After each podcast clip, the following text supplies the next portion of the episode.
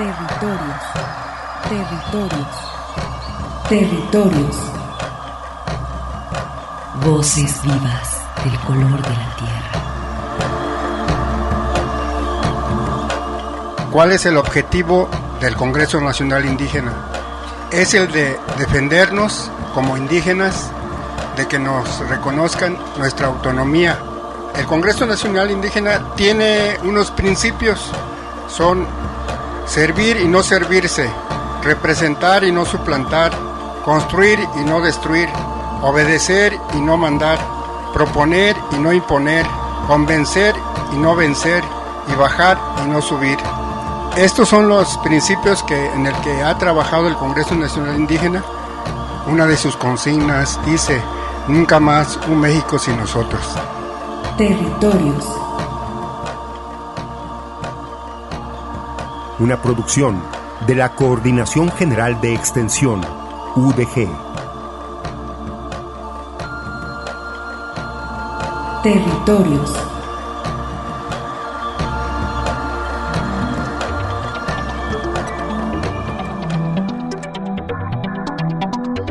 En Jalisco, sigue pendiente la aplicación de la justicia en el caso de la represión de los días 4, 5 y 6 de junio.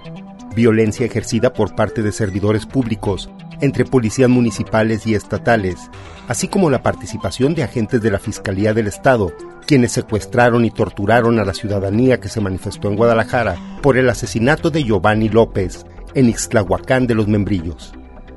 También es necesario recordar la falta de transparencia y celeridad en el caso Ayotzinapa, que este próximo 26 de junio cumplirá cinco años y nueve meses de aquella noche trágica de Iguala Guerrero, donde desaparecieron y torturaron a los 43 estudiantes de la normal rural Raúl Isidro Burgos de Ayotzinapa, así como el asesinato de seis personas.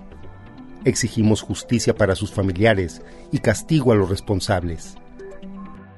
Por otro lado, se ha registrado a nivel nacional un incremento de los casos relacionados con el COVID-19, por lo que instamos a que sigan las recomendaciones de confinamiento, que a pesar de ser restrictivas y molestas, son la única alternativa para mantener la salud personal y de nuestras familias. Los invitamos a que se queden en casa escuchando este programa que preparamos para ustedes. Bienvenidos a Territorios. Muy buenas tardes, estimados radioescuchas. Soy Arturo Espinosa y como siempre es un honor para mí estar ante estos micrófonos, tendiendo puentes con las comunidades indígenas y rurales.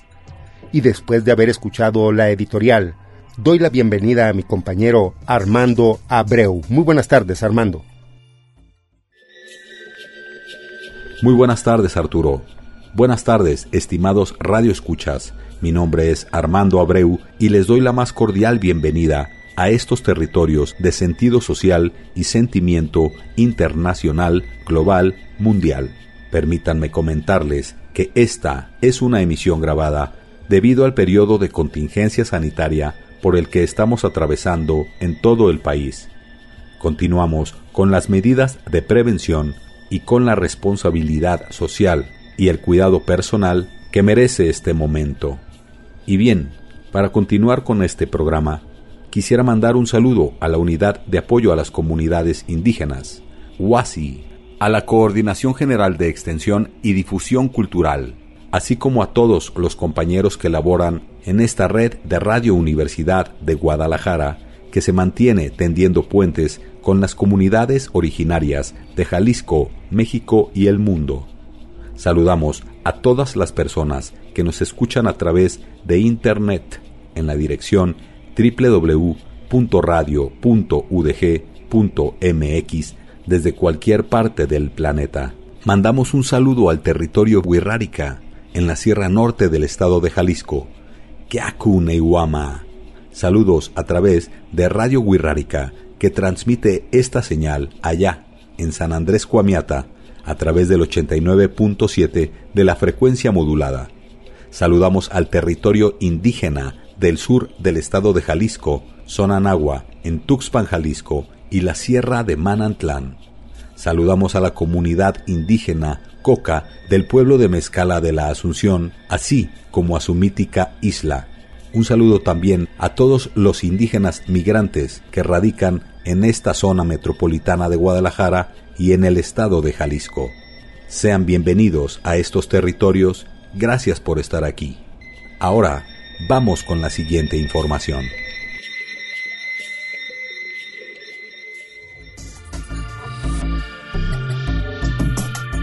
Les extendemos la invitación para que se comuniquen con nosotros a través de las redes sociales en la página de Facebook Territorios Universidad de Guadalajara. Y agradecemos el apoyo al ingeniero Gustavo García, que en estos momentos se encuentra en el control operativo. Saludamos a las emisoras que retransmiten este programa, a nuestra emisora hermana en Lagos de Moreno, donde el pueblo chichimeca de San Juan Bautista de la Laguna nos sintoniza, a Radio Chapingo, que nos retransmite desde Texcoco para el Estado y la Ciudad de México, y para Estéreo Paraíso, en Los Reyes, Michoacán. Antes de entrar a los temas que seleccionamos para ustedes, solicitamos su colaboración para el siguiente servicio social. El paciente Feliciano Manzano, indígena de Oaxaca, solicita apoyo en productos de higiene para adulto y cubrecama, así como la solución antiséptica Microdacin si cuentas con el medicamento o los materiales y los deseas donar, también serán de gran utilidad. No importa que las cajas estén incompletas, todo medicamento ayuda. Favor de comunicarse a la cuenta de Facebook de los módulos para pacientes indígenas en hospitales civiles de Guadalajara.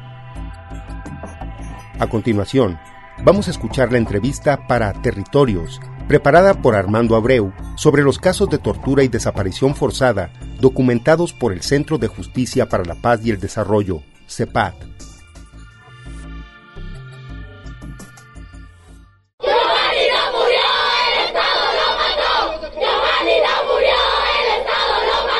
Vamos con la siguiente información, que tiene que ver con las manifestaciones del pasado 4, 5 y 6 de junio en la ciudad de Guadalajara, donde se desarrollaron marchas en contra de la violencia policiaca que sufrió el joven Giovanni López en el municipio de Ixtlahuacán de los Membrillos, donde fue arrestado por elementos de la policía bajo el pretexto de no traer cubrebocas. Por estos hechos se llevaron a cabo marchas y manifestaciones en Guadalajara. Hubo enfrentamientos con la policía, lo que provocó detenciones y privaciones de la libertad de manera ilegal. Las personas detenidas fueron amenazadas y torturadas física y psicológicamente. En varios casos no se siguió con el protocolo de detención por parte de la policía. Escuchemos esta entrevista que nos narra los hechos ocurridos ese fin de semana y la situación de los detenidos por estos acontecimientos. Licenciada Ana, si nos pudiera regalar su nombre completo y a la organización a la que pertenece. Claro, es Ana Carolina Chiñac. Soy codirectora del, del CEPAC, del Centro de Justicia para la Paz y el Desarrollo. Muy bien, licenciada Ana, pues para que nos platique eh, los acontecimientos que se desarrollaron el 4, 5 y 6 de junio en la ciudad de Guadalajara.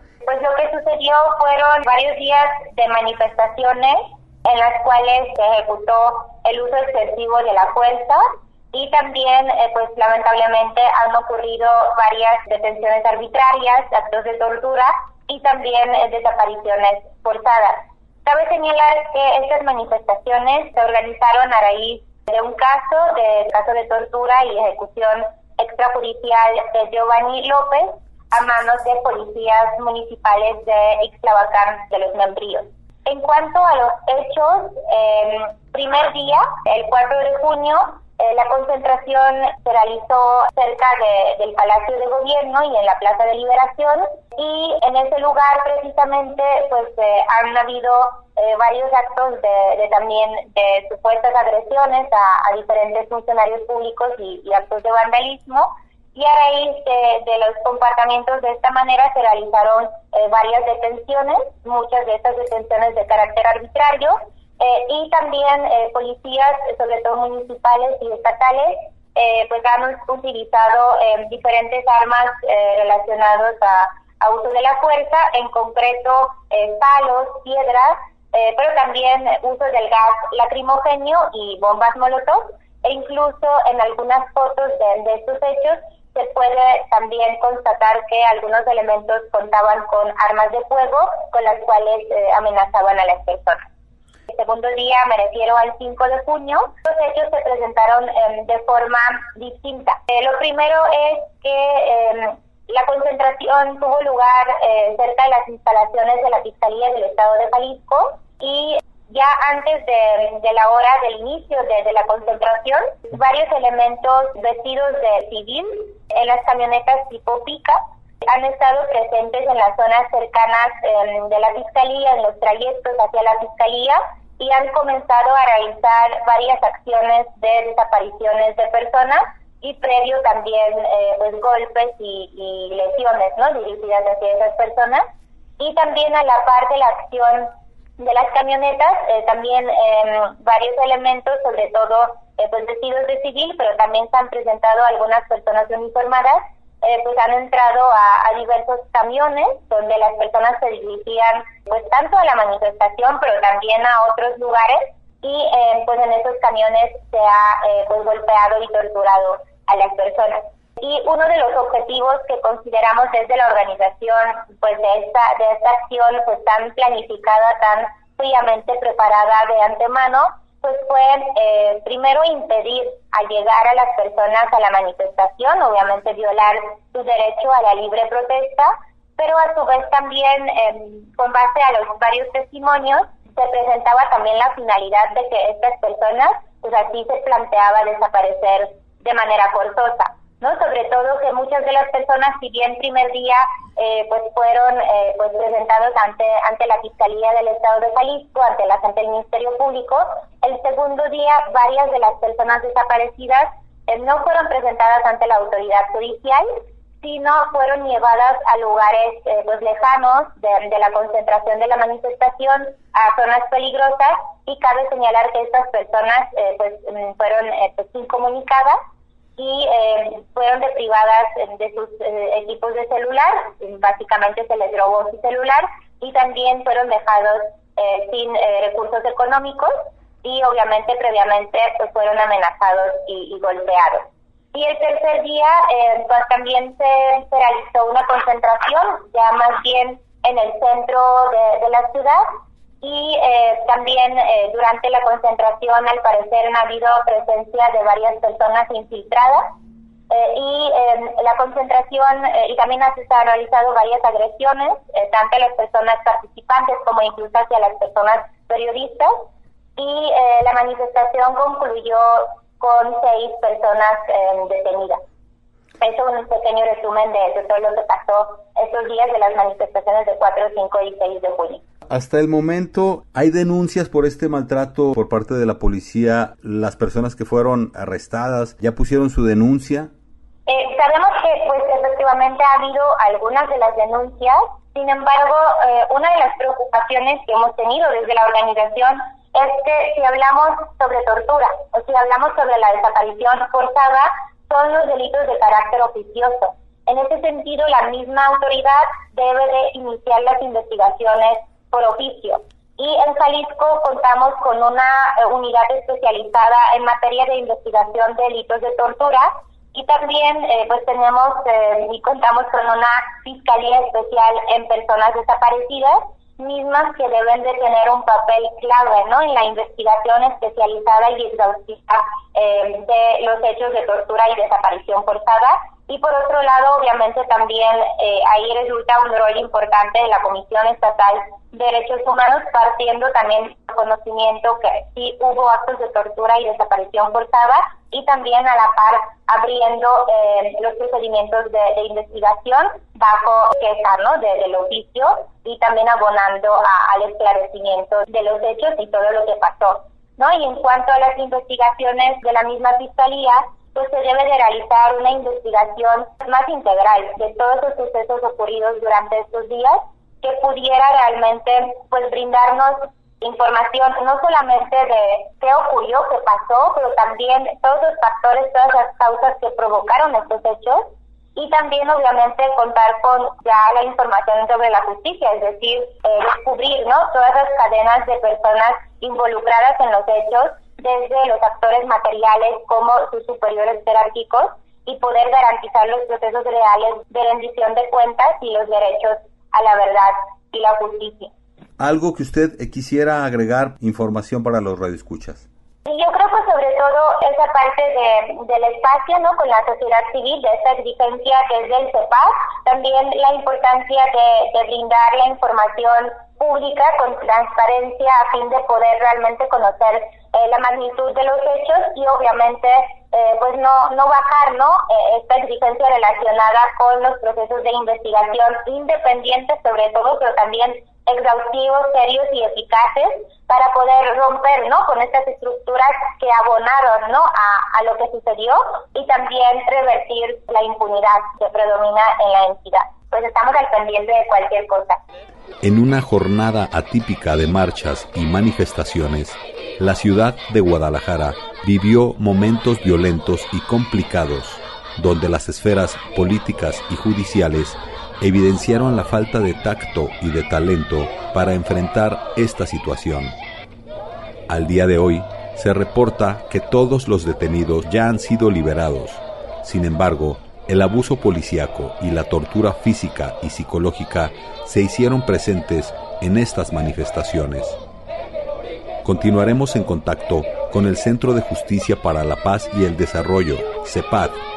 Agradecemos a la licenciada Ana Guiñac por esta entrevista. Ahora vamos con la siguiente información.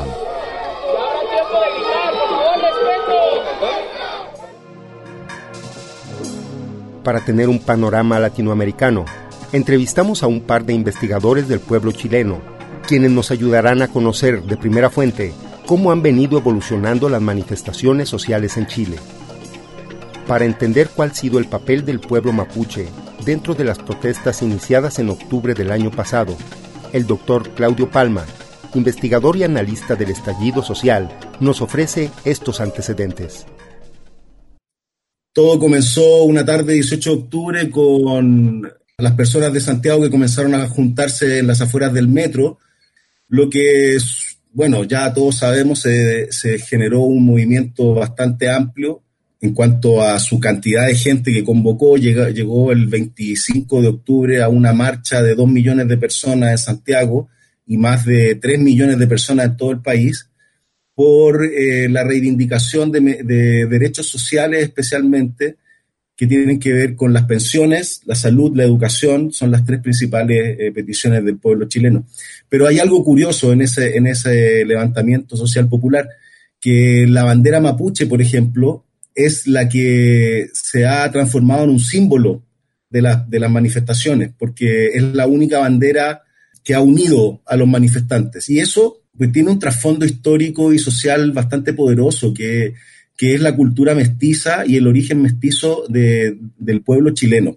Pero también, por otro lado, responde a un apoyo, digámoslo, a una coincidencia en cuanto a, a las peticiones que se hacen en torno a cuestiones que ya el pueblo mapuche venía viendo desde hace muchísimos años, porque el pueblo mapuche ha sido reprimido y ha sido excluido en este modelo neoliberal a partir de cuestiones extractivistas, de políticas que apoya el Estado en torno a la extracción de, recursos naturales. Esto está afectando a todos los pueblos indígenas del continente.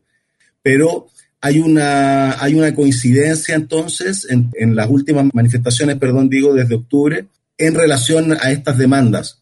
Eh, lo que, en otras palabras, el pueblo chileno y el pueblo mapuche, lo que se está viendo es que tienen las mismas demandas por derechos ciudadanos y derechos, en este caso el pueblo mapuche, derechos étnicos. Por su parte, Martín Torres, sociólogo que desde el año 2011 radica en México, realizando trabajos por los derechos humanos y la prevención de la violencia, además coordina el espacio cultural Café Quinqué en Guadalajara, nos comenta sobre las manifestaciones en Chile en tiempos de pandemia. Ahí quizás también me gustaría referirme a, cómo ha sido la evolución del movimiento social a, raíz de, la emergencia sanitaria del, coronavirus. Eh, efectivamente, eh, se da una, situación de cuarentena eh, paulatina, con muchos elementos de autocuidado. Recordemos que el gobierno de Sebastián Piñera es un gobierno neoliberal, Sebastián Piñera es un empresario, y por lo tanto todas esas medidas han sido siempre supeditadas al poder económico. Y en ese sentido, la manifestación social, la evolución de este estallido popular, tomó un carisma distinto. En el mes de marzo, tradicionalmente, eh, es un mes de manifestaciones en Chile. Calza con el inicio del año escolar, eh, tanto en universidades como en las preparatorias y secundarias. Eh, y también hay ciertos hitos que vienen desde la dictadura, que son fechas de conmemoración, como el Día del Joven, del, Combatiente. Entonces, había una expectativa de que marzo hubiera un resurgimiento muy fuerte y muy profundo del movimiento social, que quizás en los meses de verano, que en, el hemisferio sur pues son enero y febrero, eh, bajaron un poquitito quizás el, volumen de manifestantes en marzo, empezaban de manera súper evidente a subir y llega esta, esta situación de la pandemia y las manifestaciones se empiezan a hacer más pequeñas, pero eh, en distintos puntos de la ciudad. Esto quiere decir que a pesar de tener una situación de medidas sanitarias, la gente sigue ahora manifestando su descontento, ahora muy ligado en los últimos meses, en la última semana, a temas de eh, abandono del Estado, temas de seguridad alimentaria, temas de acceso a la salud, en donde también se evidencia de manera más descarnada los elementos de un Estado neoliberal. Y, y, justamente ahí es donde también creo yo que se encuentran estas coincidencias que planteaba Claudio en un principio como justamente el movimiento mapuche, el pueblo mapuche con sus reivindicaciones territoriales y étnicas, también son parte de las reivindicaciones, no totales, pero sí son parte de las reivindicaciones de las zonas populares en Chile. Entonces yo creo que ahí también hay un elemento interesante que eh, en, los meses posteriores, una vez que ya estas medidas de confinamiento vayan bajando, muy probablemente las manifestaciones sociales van a resurgir con muchísima fuerza. Martín Torres, refiere la importancia de las asambleas populares como eje para las reformas de la Constitución chilena, trasfondo de las manifestaciones y protestas. Eh, de hecho, desde octubre del año pasado, eh, por lo menos hasta el mes de marzo, eh, se dieron una, un sinnúmero de cabildos a nivel territorial. en el caso de Chile se dan las comunas, ¿no? que son como municipios en una versión un poquito más pequeña, pero se, se, transformaron en, en, diversas asambleas populares en donde la gente común y corriente, no necesariamente siendo abogado o teniendo como algún conocimiento específico, eh, reflexionaba y, dialogaba con sus vecinos y con los demás pares respecto de cuáles eran los elementos que debería tener esta constitución.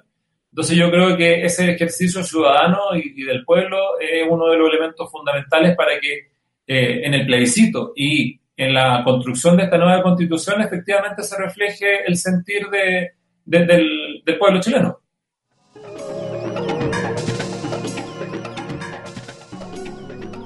Para concluir, Claudio Palma reflexiona en torno a la similitud de las manifestaciones recientes en los Estados Unidos y lo que vivimos en América Latina.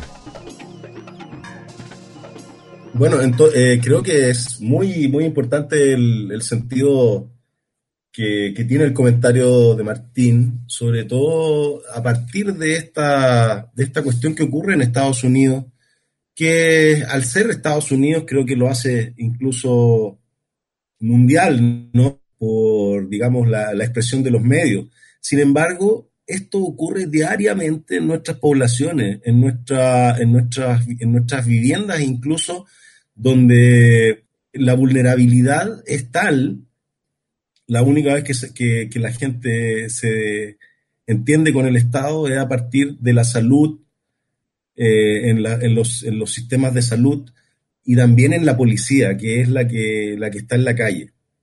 Pero cuando esta policía, por ejemplo, y a lo que me refería en la herencia de la, de la dictadura militar, es una policía que lleva años con una tradición de represión en contra de su, de su pueblo, esto no hace más que reafirmar el movimiento de octubre y las mutilaciones, que eso es algo que.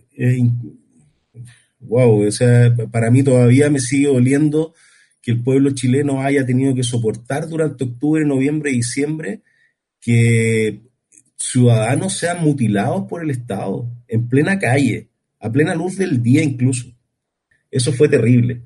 Y eso no, no es eh, más que, no hace más que concordar con todas las expresiones que de, de, reclamo en contra de abuso policial que hay en todas las partes, en todas partes del mundo. Y eso, ¿a qué, a nos, a nos lleva? Y esto no es que me quiera ir en un, en un nivel más eh, elevado, pero eh, esto no habla de la situación del capitalismo, porque este brazo que defiende a los gobiernos, eh, que en el fondo son fieles representantes de intereses económicos, pues no hace más que ser una cadena que todo el mundo conoce, pero que tenemos que salvaguardar. Es ahí la, la, importancia del aspecto constitucional, por ejemplo, de lo que estábamos hablando en Chile, ya que esta entrevista se refiere un poco más a eso, pero nos ha permitido pues, tocar varios temas que creo que son de suma importancia para el acontecer actual.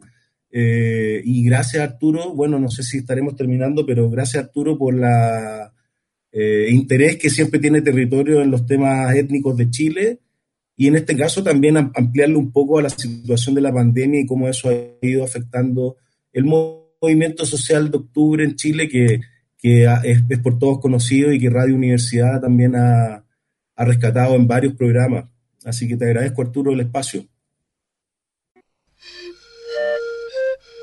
Un espacio de reflexión para la concepción de un mundo de igualdad. Territorios.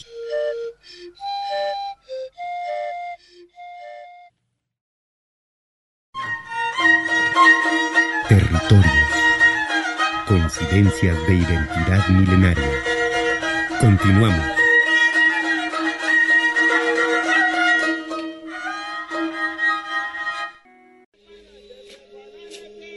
A continuación, escucharemos a la doctora Lina Magdalena Gómez Contreras, quien es encargada del módulo de atención a pacientes indígenas del nuevo Hospital Civil Dr. Juan I. Menchaca nos reporta las actividades de esta semana. Durante estos días tuvimos dos casos de COVID-19.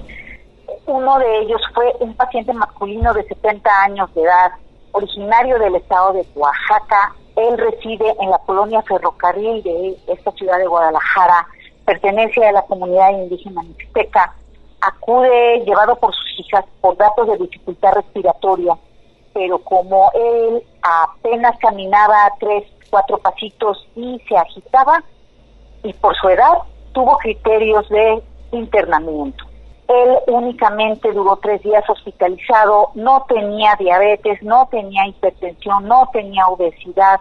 Eso le ayudó mucho a pesar de su edad de evolucionar favorablemente y fue dado de alta el día lunes en muy buenas condiciones bueno, después traída mediante regulación eh, en una ambulancia del hospital de Ocotlán, Jalisco, una paciente birrárica femenino, 40 años de edad, originaria y residente de Tierras Amarillas, San Sebastián Teponohuastlán, Esquitic, Jalisco. Igual ingresa con el antecedente de secreción purulenta en sus pulmones, pues sí ingresó en muy malas condiciones esta pacientita pero el día de hoy fue dada de alta.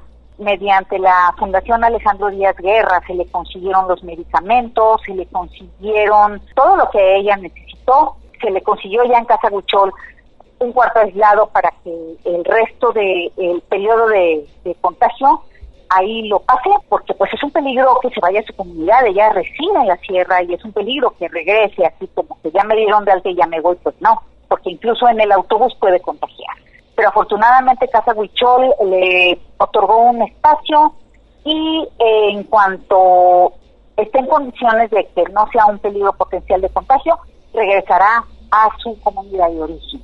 Son los únicos dos casos que he tenido de momento. Me da muchísimo gusto que estos pueblos y estas personas pues son muy fuertes, son muy resistentes, salieron adelante, pues todo fue exitoso y con un desenlace bastante afortunado, Armando.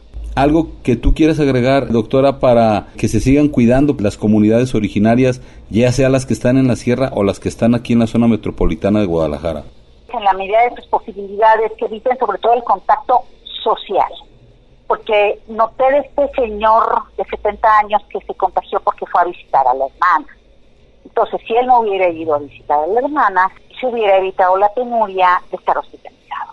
Yo entiendo que hay que salir a trabajar. De hecho, yo salgo a trabajar, me hice una prueba rápida, tuve la oportunidad de hacer una prueba rápida, salió negativa. Entonces, a pesar de que estoy yendo al hospital, no estoy contagiada, porque estoy guardando las medidas de seguridad.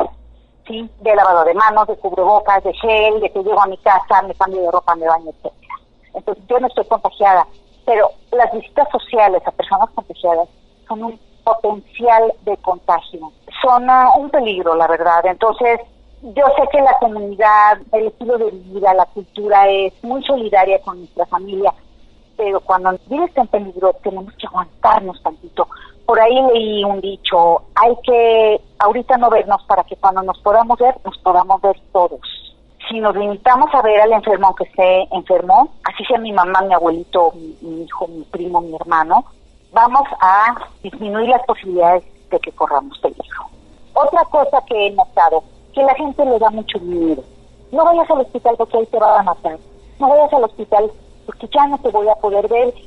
Bueno, si no vas al hospital, aumenta las posibilidades de que mueras. Entonces no tengas miedo de ir al hospital. Vas a salvar tu vida. Sé valiente. Y no se les va a cobrar absolutamente nada. En cambio, en particular se les cobra. Así es que esa es mi recomendación. No tengan miedo, no hagan caso a la gente, solo hagan caso a los que ya sabemos, a los médicos. Esa es mi recomendación, Armando, por favor, porque me interesa muchísimo que a nuestros pueblos originarios, las personas más importantes para México, no salgan afectadas por esta pandemia. Gracias, doctora. Ay, no, gracias a ti por darme la oportunidad de dar este mensaje y dar este informe. Agradecemos a la doctora Lina Magdalena Gómez Contreras por esta entrevista. Continuaremos en posteriores programas con los reportes de las actividades de los módulos de atención a pacientes indígenas. Ahora vamos con la siguiente información.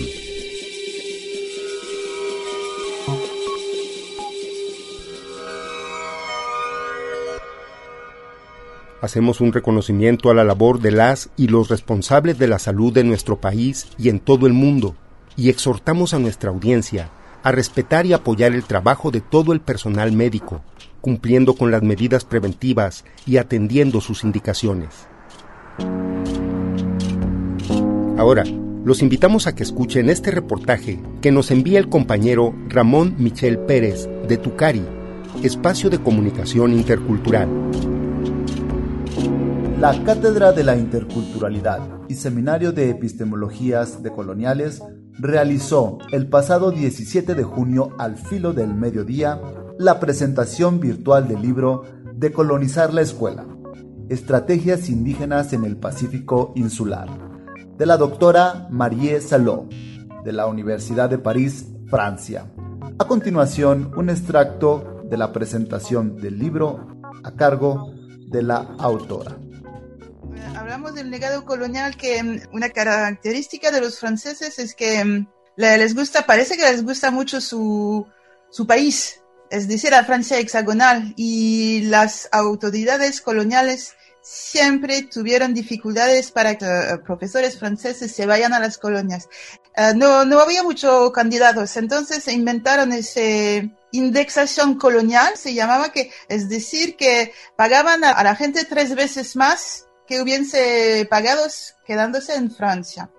Y eso ha, seguido después del fin del periodo colonial, que se acabó oficialmente, diría, eh, del punto institucional, al fin de la Segunda Guerra Mundial, porque no había tantos candidatos para irse en esos territorios lejanos hasta hoy la gente gana como dos o tres veces lo que ganaría si, si hubiese quedado en, en Francia, en la, en la metrópolis, diría. Un profesor de primaria gana como, para empezar, cinco mil dólares al, al, al, mes, aún en esos eh, territorios donde la vida cuesta mucho. El, el costo, de la vida eh, es superior con comparación con lo que, lo, que ocurre en, la metrópolis, pero es muy uh, atractiva uh, la, la, posición de, de, institutor o profesor de, de colegio o de, o de liceo en esos territorios.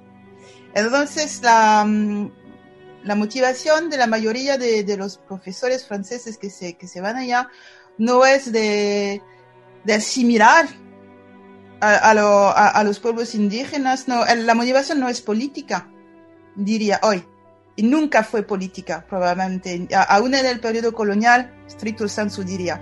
La motivación es uh, pecunaria, se dice en español, pecuniaire, de, de, de, de dinero, ¿no? Económica. Y entonces hay una, no es una contradicción, pero no hay que pensar que la, la, la, los franceses iban allá, habló de los educadores, para convertir, no sé si se dice convertir, a, al ideal republicano francés, para convertir a la lengua francesa, para asimilar. No, nunca fue su, su ideal, nunca, nunca fue su, su motivo. El motivo es, y, y, y, y aún hoy, es más bien económico. Informó para Radio Territorios Ramón Michel Pérez. Recuerda que la grabación completa de la presentación se puede descargar en la página de la Cátedra de Interculturalidad del Centro Universitario de Ciencias Sociales de la UDG. A continuación, escuchemos la producción de la red de comunicadores Boca de Polen, que nos comparte esta información referente a los derechos a la comunicación de los pueblos originarios.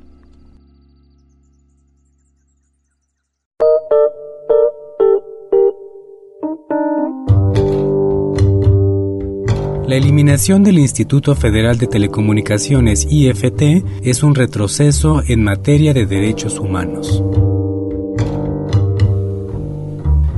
El pasado 10 de junio, el senador Ricardo Monreal presentó una iniciativa que reforma el artículo 28 constitucional con el objeto de extinguir la Comisión Federal de Competencia Económica, COFESE, el Instituto Federal de Telecomunicaciones, IFT, y la Comisión Reguladora de Energía, CRE, para fusionarlos en un único órgano regulador con el nombre de Instituto Nacional de Mercados y Competencia para el Bienestar, bajo la premisa de que esto traería ahorros al país. Tras la posterior polémica generada por su propuesta de reformas constitucionales, el legislador confirmó el aplazamiento de esta iniciativa en un mensaje a través de sus redes sociales.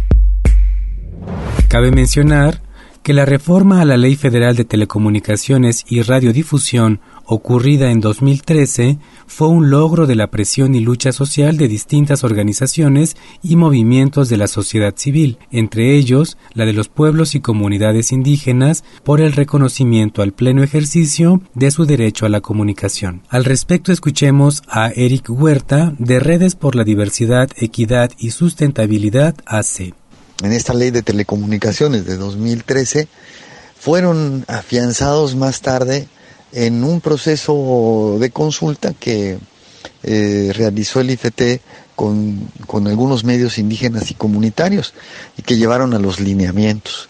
También se afianzaron con algunos amparos que, que, se, que se metieron eh, para eliminar eh, cosas que se habían metido en la ley eh, que no reconocían la pluralidad y los derechos lingüísticos.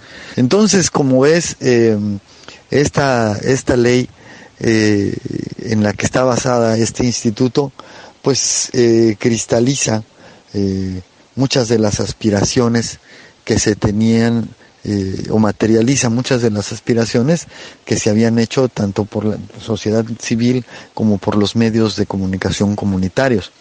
Y em, eh, y no hay hasta el momento, aunque siempre puede haber cositas ahí que podrían hacerse, pero es una ley bastante completa que de momento no requiere reformas, sino lo que requiere es ejecutarse cabalmente como, eh, como se pensó y como está establecido en la propia ley. A decir de las organizaciones sociales, la extinción de estos organismos autónomos, en especial la del IFT, implicaría un grave retroceso en materia de derechos humanos, como el derecho a la comunicación y la libre expresión en un país con una marcada brecha digital. Ahora, esta propuesta del de, senador Monreal, pues lo primero que hay que decir es que fue hecha a espaldas de, de todo mundo, ¿no? A espaldas de las comunidades, a espaldas de los expertos, a espaldas de los propios organismos y secretarios que integran la Administración Pública Federal. Entonces, eh, aceptar esta reforma pues, sería claramente un paso atrás y sería además apartarnos de unas pocas de las pocas leyes que tuvieron un amplio proceso de discusión y participación de eh, las comunidades. ¿no? Este, eh, esto que pretende pues es de eh, lo que haría sería debilitar al, al, al Estado y por tanto debilitar sus posibilidades de eh, proteger y salvaguardar los, la libertad de expresión y los derechos a la comunicación. Nos, yo, lo que necesitamos es incluso un regulador más eficiente, más valiente, que ahora en, que se encuentran momentos decisivos de defender los medios de comunicación y sobre todo los medios de comunicación públicos a los que se les ha estado recortando presupuesto, a los que se ha estado estatizando. Hay que ver y analizar los cambios que ha habido, por ejemplo, en el canal 11.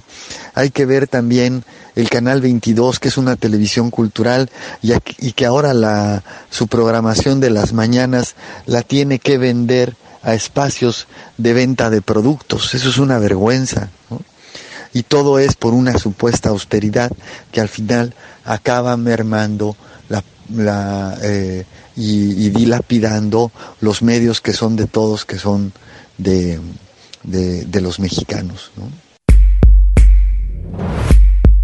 Pues un escenario ideal básicamente es que se cumpla con lo que está en la ley, que tengamos un trámite, un esquemas más expeditos, pero eso es por una organización interna del trabajo que tiene que hacer el, el, Instituto Federal de Telecomunicaciones. Y por otra parte que se trabaje mucho más en la inclusión de los contenidos plurales en los medios de comunicación y que se cumpla con la Constitución en lo referente a eh, garantizar que eh, los medios de comunicación reflejen la pluralidad cultural y lingüística de la nación mexicana. Para la red de comunicadores Boca de Polen, en colaboración con la radio Guayacocotla La Voz Campesina, reportó Iván Fernández.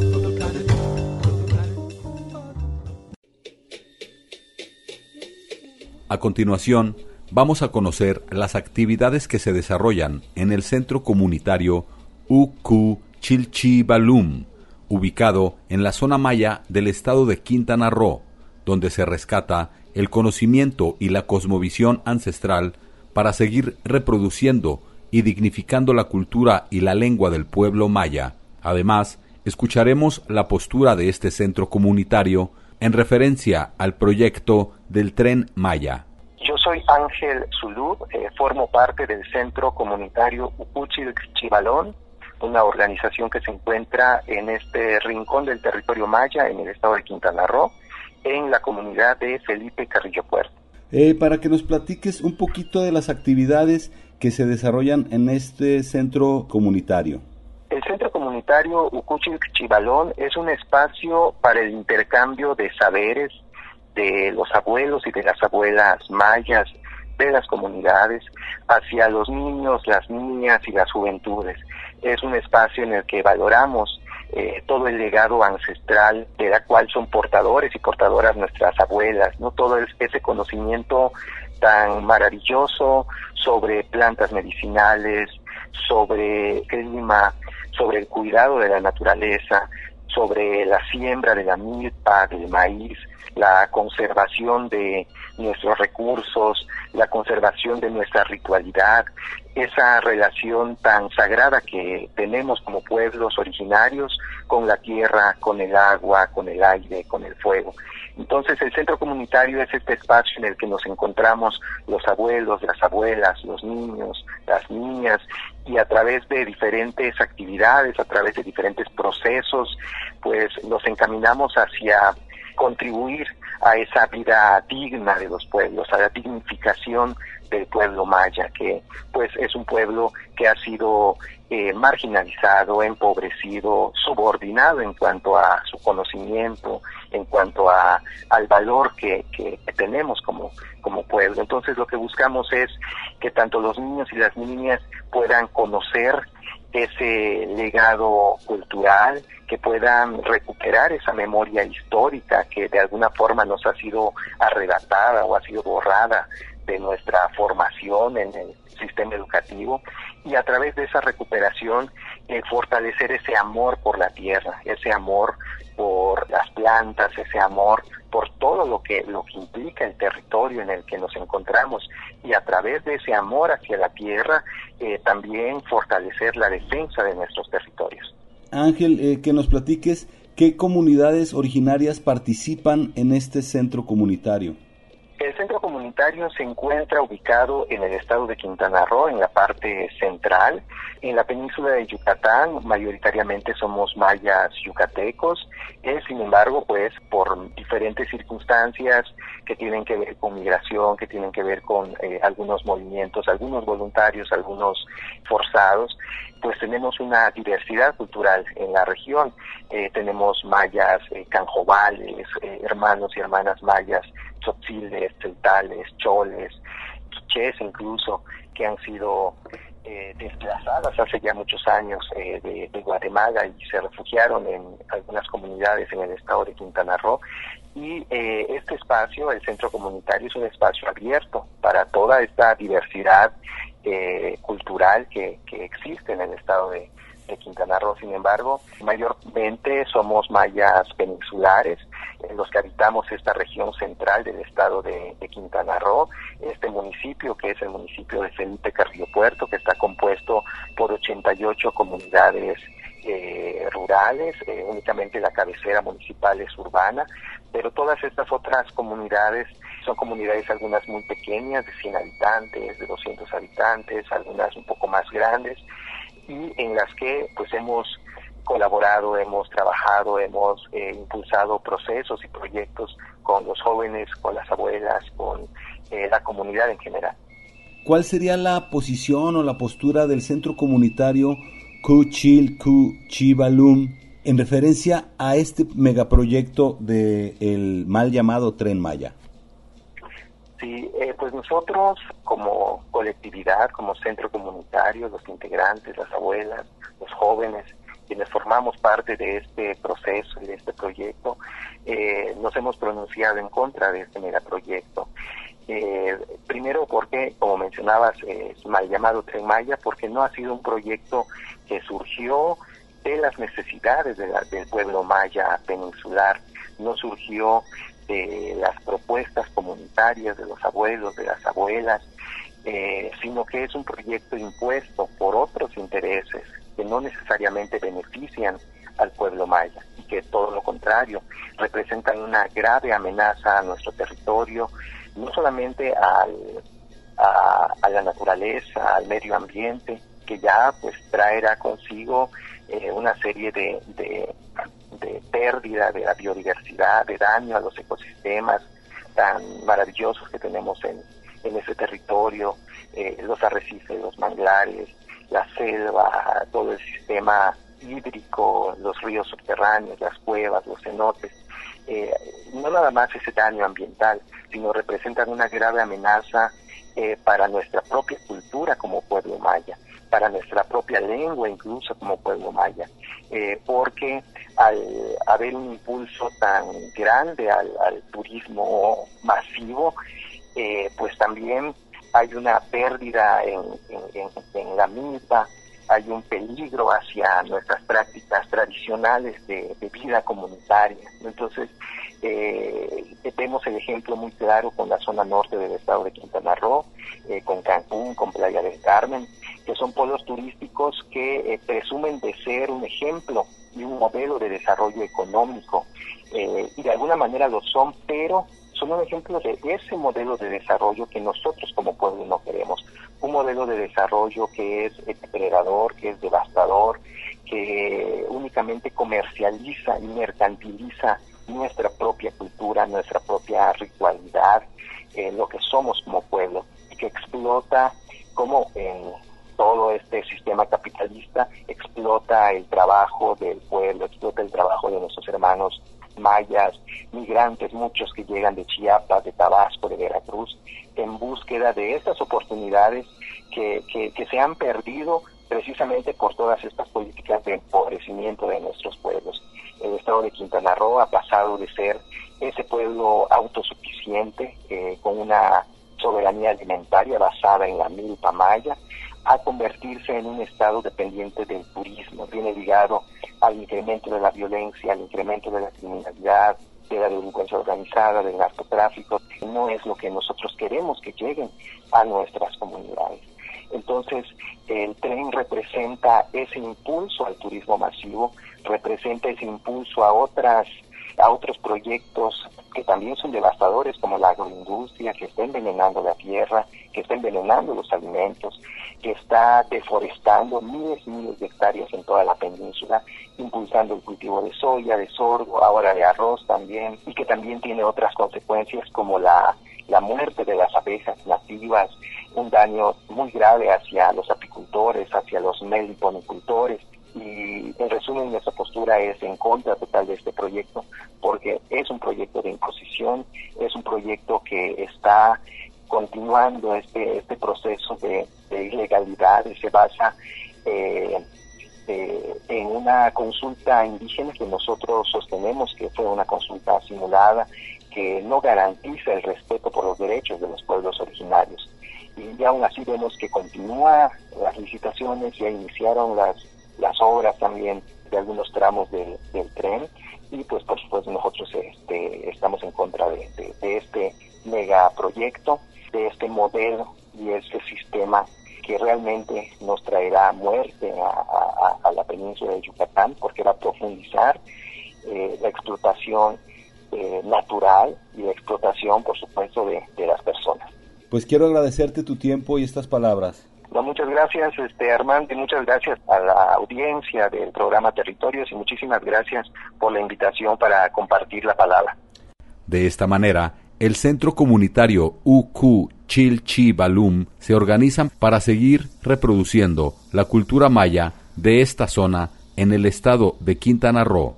Además, se organizan para defender la permanencia de sus territorios ante la amenaza del tren Maya continuaremos reportando lo que opinan las comunidades originarias del sur ante la imposición de diferentes megaproyectos que atentan con la permanencia de sus territorios y la continuidad de sus culturas.